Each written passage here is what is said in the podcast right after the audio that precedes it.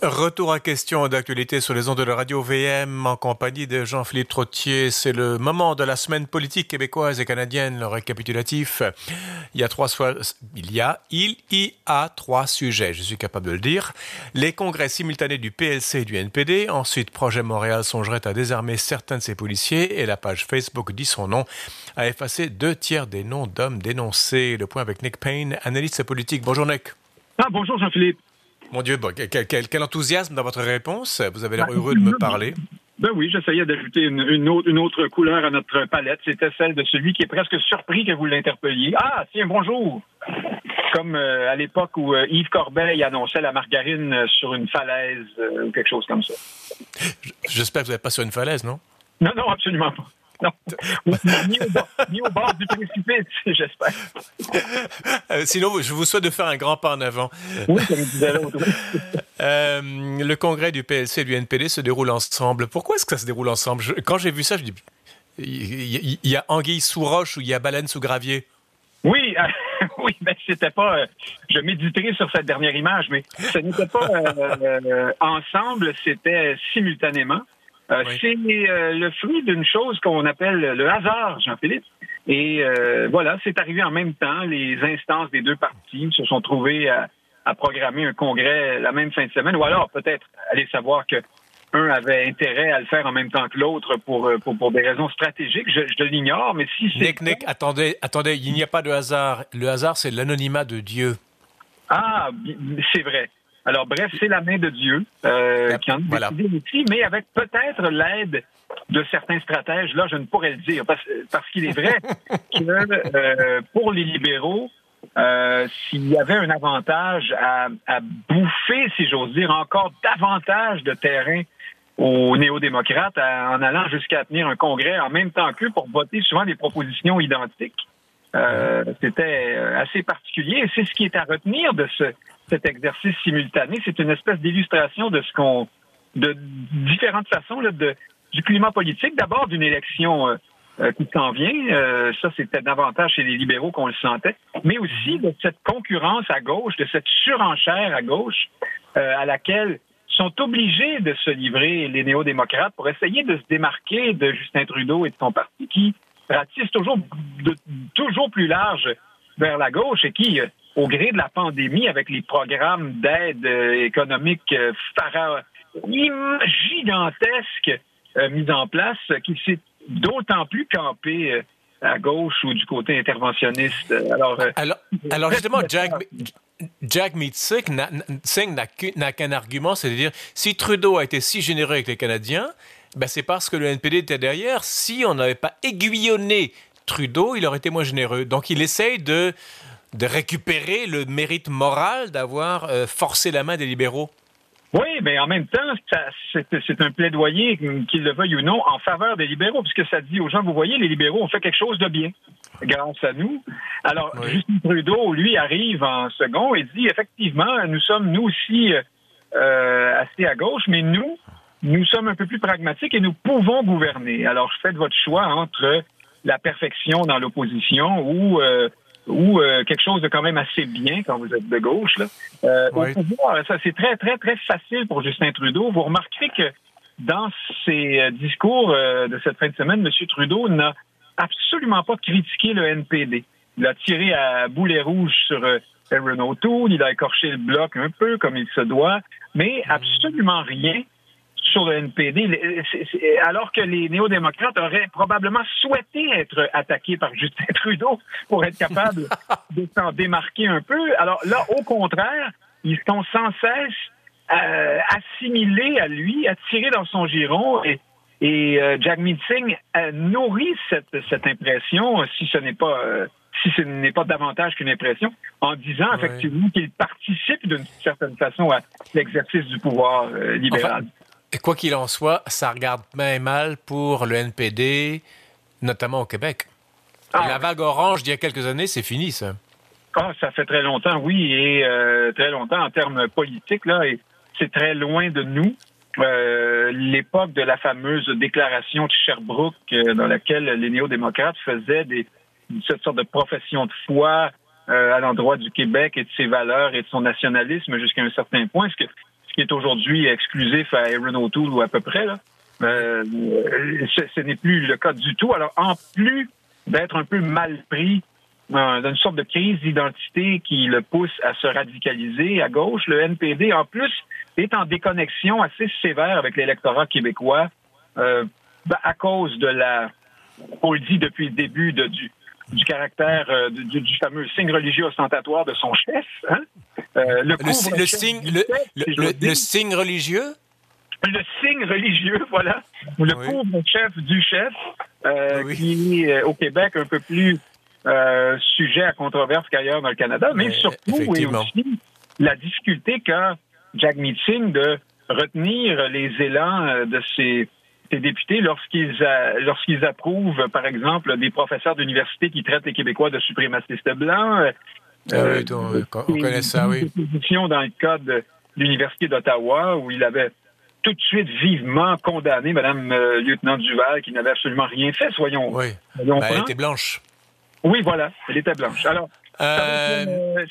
une élection peut changer beaucoup de choses, mais au jour d'aujourd'hui, ça, ça paraît très mal pour le NPD, cette, cette élection qui s'en vient. Alors, selon les observateurs, ça pourrait être au printemps ou à l'automne. À mon, à mon avis, moi qui en suis un aussi observateur, je pense que c'est plutôt l'automne. Euh, ce serait assez mal vu, je pense, de, de lancer le Canada en élection en pleine campagne de vaccination alors qu'on n'est pas du tout encore certain là, de la sortie de crise. Ça rappelle un très beau euh, diptyque de la poétesse française Louise de Villemorin étonnamment monotone, hélas, et mon âme, et ton âme en monotone, hélas. On va, on va, on va ruminer là-dessus plus tard après l'émission. Il euh, n'y a pas que euh, les libéraux et le NPD qui, euh, qui virent à gauche. Il y a également Aaron O'Toole, le conservateur, qui veut, lui aussi veut aller à gauche. Bah Mais il y a, dans ses rangs, il y a des gens qui, qui doutent du changement climatique. Il y a une députée qui a voulu remettre à l'ordre du jour la question de l'avortement. Je veux dire, ça, c'est toujours des patates chaudes au Canada. Oui, alors. C'est au Canada, mais bon. Particulièrement pour les conservateurs, c'est un, peu le supplice de la goutte pour chacun des chefs. Ça revient voilà, oui. Certains chefs euh, essaient de se montrer plus conciliants à l'endroit de ces courants-là. Alors, je parle du courant anti-avortement. Euh, il y a une députée là, qui veut proposer un autre projet de loi privé là-dessus. Monsieur O'Toole est un peu pris pour vasouiller là-dedans. Euh, il, a, il a été également désavoué par ses militants tout récemment sur la question du réchauffement climatique. Alors on le voit, cette, euh, cette, euh, ce réalignement un peu plus au centre ne se fait pas sans heurts pour les conservateurs. Mais c'est néanmoins le projet de M. O'Toole, donc occuper l'espace au centre et au centre droit laissé vacant par les libéraux de Justin Trudeau, euh, ce qui va laisser toujours plus de place euh, à la droite. À la droite, Il faut se demander si les Canadiens se trouveront euh, un candidat un peu plus sérieux que, que Maxime Bernier, ou si ce sera, ce sera lui, encore une fois, qui pourrait peut-être mhm.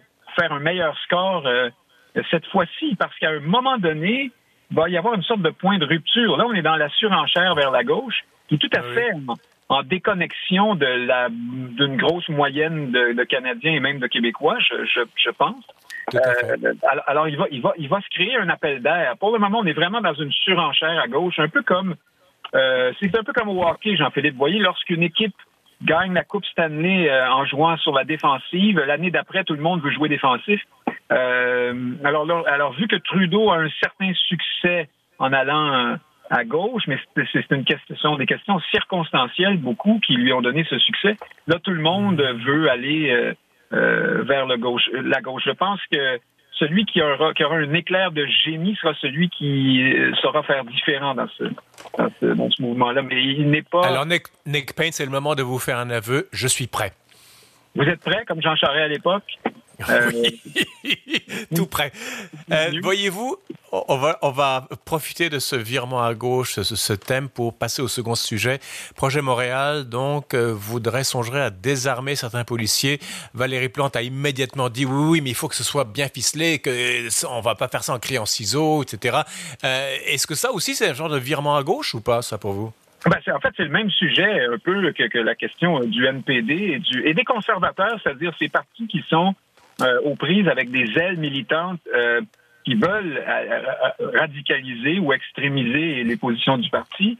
Euh, mm. Valérie Plante, au sortir de ce qui était un congrès pour eux aussi, hein, le, parti du Projet Montréal, a été obligé de, patiner un peu sur la bottine en essayant de dire une chose et son contraire. Donc, elle a dit, je paraphrase, mais c'est ça que ça voulait dire, là, elle a dit, nous ne, nous ne désarmerons pas la police demain matin. Alors, c'est une façon de ne pas dire qu'on le fera jamais, euh, tout en disant qu'on le fera beaucoup plus tard. Alors, bref, euh, ça va probablement déplaire à tout le monde, c'est-à-dire à ceux qui souhaitent vraiment le faire, tout comme à ceux, c'est-à-dire la vaste majorité de la population qui n'adhère pas à ce genre de, thèse.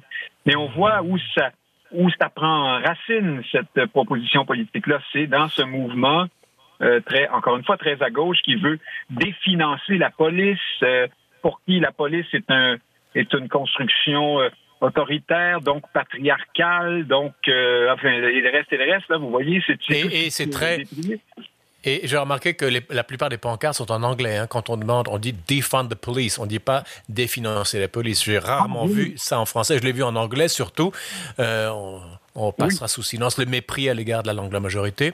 Oui, oui, non, mais ça, c'est euh, évidemment, encore une fois, l'indice de ce que euh, on importe ici des thèses américaines, euh, états-uniennes. C'est vraiment la gauche woke dont nous parlons souvent, vous et moi, qui se manifeste à travers cette proposition et elle est très présente à Projet Montréal. Alors, ça, ça survient alors qu'il y a eu des événements violents récemment. Euh, il y a eu cette bavure policière euh, le long de l'autoroute métropolitaine avec ce pauvre individu euh, condamné, emprisonné injustement. Mais même s'il y a eu bavure policière, l'image qui est restée pour la population, c'est ce, cet homme qui, qui, qui, attaque un policier sauvagement et qui, le, qui lui prend son arme.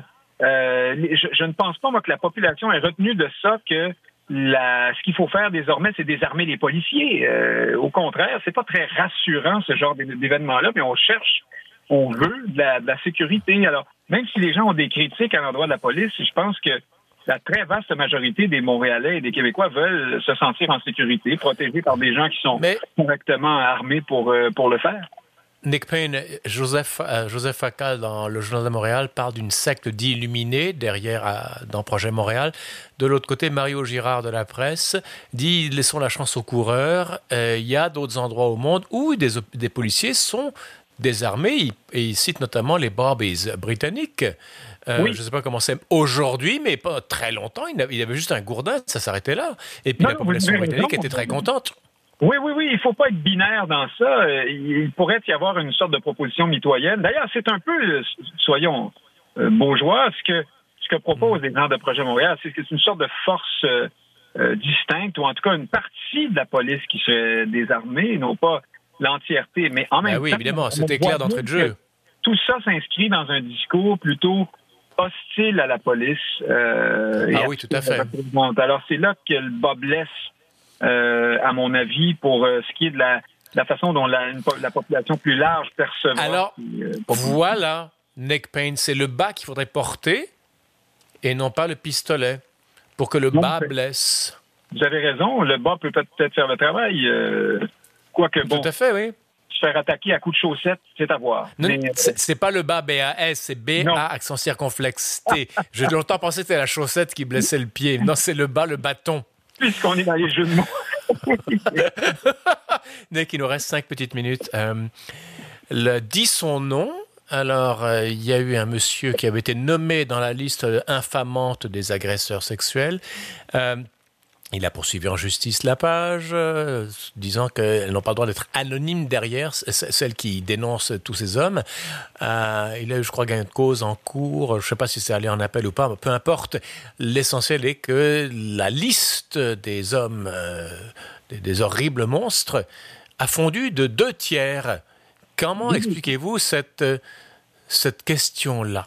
Alors, vous vous souvenez, c'est le phénomène de l'été euh, dernier, euh, cette, ces dénonciations anonymes sur des pages euh, créées à cet effet sur les réseaux sociaux. Tout ça fonctionnait sur le principe, le motto « on vous croit hein? Donc, euh, partant du principe que les tribunaux ne traitent pas correctement les plaintes d'abus sexuels et de, de violence, il s'agissait d'accueillir le témoignage de ces nombreuses femmes en disant je sais que c'est vrai, tu as raison, je t'appuie.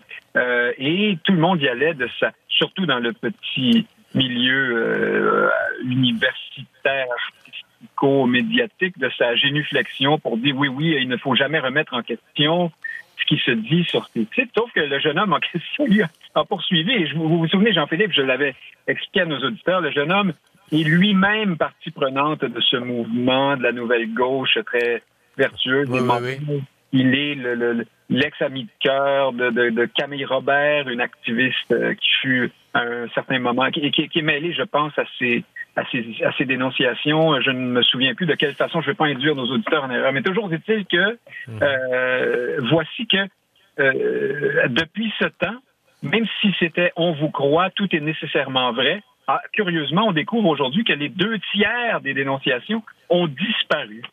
Euh, mais je ne comprends pas une chose. Moi, je ne comprends pas une chose. Hein, dans les différences générales, c'est ça qui est intéressant, c'est que ah, Alors, tout le monde croyait, tout le monde disait vous avez raison, mais maintenant que c'est parti, il n'y a personne pour sortir et dire oh mais quel scandale, pourtant c'était vrai.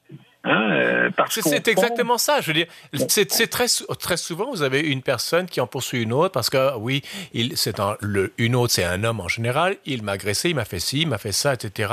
Scandale généralisé. Et quand on découvre, dans certains cas, on découvre le poteau rose que ce n'est pas vrai du tout. Dans certains cas, je dis bien, c'est pas tous les cas. Euh, évidemment, ça, ça fait pouf. Plus personne n'en parle au lieu de mais il y, a très peu de monde qui dit mais c'est un scandale. Tout le monde s'est emporté contre ce pauvre euh, agresseur entre guillemets. Et maintenant, il est passé au tordeur. Euh, finalement, la plainte est retirée ou il se trouve que c'est un pas un canular mais euh, une, vengeance ou que sais-je. ce pauvre homme est passé dans le tordeur, il est épuisé, il est exsangue, il n'a plus, aucune ressource. Bon, on le laisse comme une, comme une chiffre molle, comme un chiffon le long de la route, et puis on passe à autre chose. Il n'y a aucun scandale. Non, non, mais c'est ça. Ça dit quelque chose, cet épisode, sur la rectitude politique et la bien-pensance. Alors, quand il fallait se montrer solidaire de toutes ces dénonciations, on se bousculait au portillon pour le faire. Quand on s'aperçoit que ça devient douteux et qu'il y en avait probablement une partie qui était sinon romancée, en tout cas invérifiable, pour dire le moins, là, euh, il y a beaucoup, beaucoup, beaucoup moins de monde pour dénoncer. C'était comme c'est curieux. Euh, Mais est-ce que c'est eh, vous attribuez ça à l'indifférence ou à la pusillanimité? Ben, c'est aussi le caractère euh, éphémère du bruit sur les réseaux sociaux. Hein. Donc, euh, c'était la saveur du mois l'été dernier, gros feu d'artifice, et hop, maintenant on est ailleurs, on parle de la pandémie, on parle d'autre chose, et donc c'est disparu. C'est un signe de ça aussi. Mais vous ne pensez pas qu'à force de faire fondre des listes comme ça, il y a des vraies victimes qu'on ne croira pas un jour. Ah ben, Parce qu'on on aura tellement tiré la couverture d'un côté qu'à un moment donné, quand il y aura de vraies victimes, bon, on dira oui, ça fait 20 ans qu'on connaît l'histoire, maintenant euh, range tes affaires et puis euh, euh, passe à autre chose. Il faut, je pense, être pragmatique et faire preuve de mesure. ces épisodes, malgré tous leurs défauts, ont certainement sensibilisé des gens, sensibilisé des gens à la, cause première. en fait, mais ce que je veux dire, c'est que on, sursensibiliser, peut-être qu'à un moment donné, les gens vont être anesthésiés ou ils vont banaliser la question. Ah oui, non, mais ce qui est certain depuis le début, c'est que on le voyait sur ces pages entre euh, il y avait une, une agression euh, qui, ma foi, était assez sordide racontée ici et là, mais à travers tout ça, ou parmi des tonnes de dénonciations du genre mon prof de mathématiques euh, en secondaire 4 euh, a fait une blague euh, sur les Chinois. Vous voyez, mhm. bon, où, il m'a regardé de façon correcte. Alors là, on était complètement ailleurs et ces dénonciations-là, un peu frivoles, même si on présume qu'elles découlent d'une émotion tout à fait... Ah, mais ça, c'est le ressenti, ça. Nick Payne, il nous reste 10, secondes. Ah, ben, ben, voilà, le ressenti. Mais donc, pendant ce temps-là, ce que ressentent vraiment des gens qui ont été vraiment agressés, euh, est complètement abandonné. C'est dommage. C'est ça, parce que tôt ou tard, ces personnes-là, on les croira même plus après. Ben, c'est le risque. C'est le risque de ce genre. C'est le risque. Hein? Le tribunal populaire et la perte de la présomption d'innocence, tout le monde s'entend pour dire que c'est pas une bonne idée. Nick Payne, à la semaine prochaine. Au plaisir. Voilà, c'est la fin de l'émission. Demain, reprise du conflit en Irlande du Nord et la politique intérieure états-unienne et les Bidenomics. Merci à Daniel Fortin à la régie. Ici sur Philippe Trottier. À demain.